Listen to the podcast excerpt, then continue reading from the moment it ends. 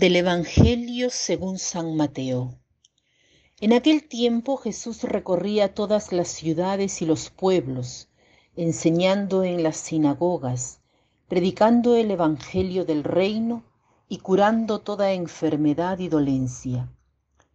Al ver a las multitudes, se compadecía de ellas, porque estaban extenuadas y desamparadas, como ovejas sin pastor.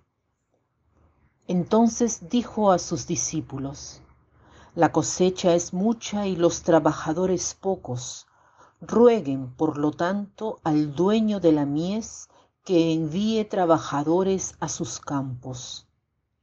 Después, llamando a sus doce discípulos, les dio poder para expulsar a los espíritus impuros y curar toda clase de enfermedades y dolencias les dijo, vayan en busca de, la, de las ovejas perdidas de la casa de Israel.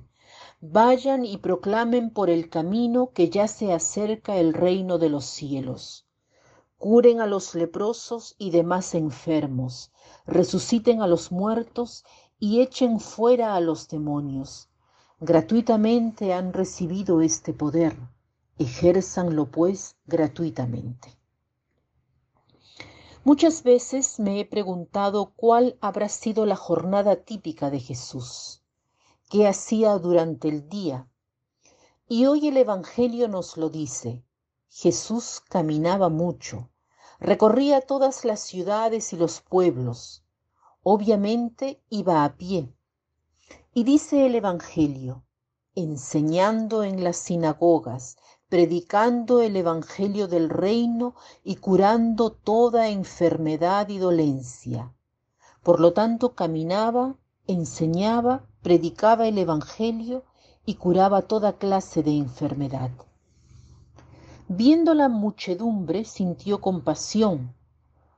Entonces Jesús caminaba, obviamente después de haber hablado con su Padre, después de haber rezado, después de haber estado en comunión con Él.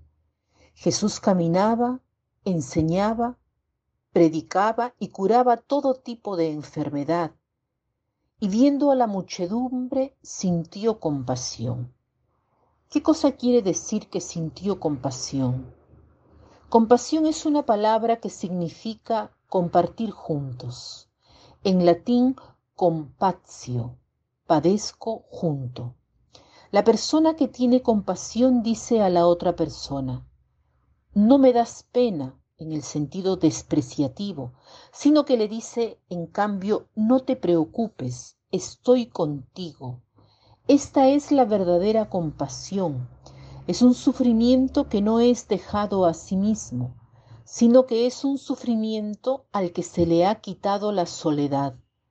Por lo tanto, la verdadera compasión se la puede definir como el sufrimiento que ha sido sacado de la soledad. Y Jesús es consciente de la necesidad de personas dedicadas a esto. Y por eso llama a los apóstoles para que sean sus socios y les aclara cuál es su misión. Les dice qué deben hacer. Él siente compasión. ¿Por qué?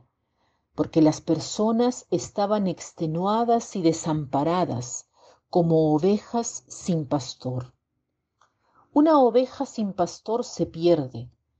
La oveja no es como los otros animales, necesita ser guiada, y las personas están así, cansadas como ovejas sin pastor. Todos necesitamos de la ayuda de los otros. Vean cómo todo está entrelazado, porque inmediatamente después dice a sus discípulos, la cosecha es mucha y los trabajadores pocos. Rueguen, por lo tanto, al dueño de la mies que envíe trabajadores a sus campos. Jesús invita a sus discípulos a rezar, dado que la oración no cambia las circunstancias, no resuelve los problemas, la oración hace ver los problemas de forma distinta, da otra mirada, otra perspectiva. Por otro lado, mueve a la inteligencia y a la voluntad para que entiendan las circunstancias, para que entiendan cómo se puede intervenir y cómo poder ayudar. Cuando decimos rezo por ti, no decimos solamente rezo un Ave María por ti. Rezo por ti quiere decir pido al Señor que me ilumine para saber cómo intervenir, cómo te puedo ser de ayuda, cómo poder estarte cercano. Tal vez no en persona, tal vez por medio de otras personas, porque el Señor ha dicho, pedid y se os dará. Esta es la compasión, decir a alguien que estás allí con Él, compatire, padecer juntos. Y Jesús dice, la mies es mucha y los operarios pocos. Pedid al dueño de la mies que envíe obreros a sus campos. Roguemos al Señor para que tenga muchos colaboradores, muchas personas que le ayuden a aliviar el sufrimiento de los otros. Y pidiendo que mande obreros a su mies, pedimos también que ese obrero tal vez sea yo. Rezo para que pueda entender que soy yo el obrero que el Señor está buscando y llamado, llamando para compadecerse de los sufrimientos de las personas que pasan necesidad. Para terminar les cito este pensamiento.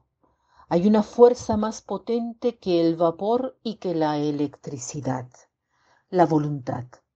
Que tengan un lindo día.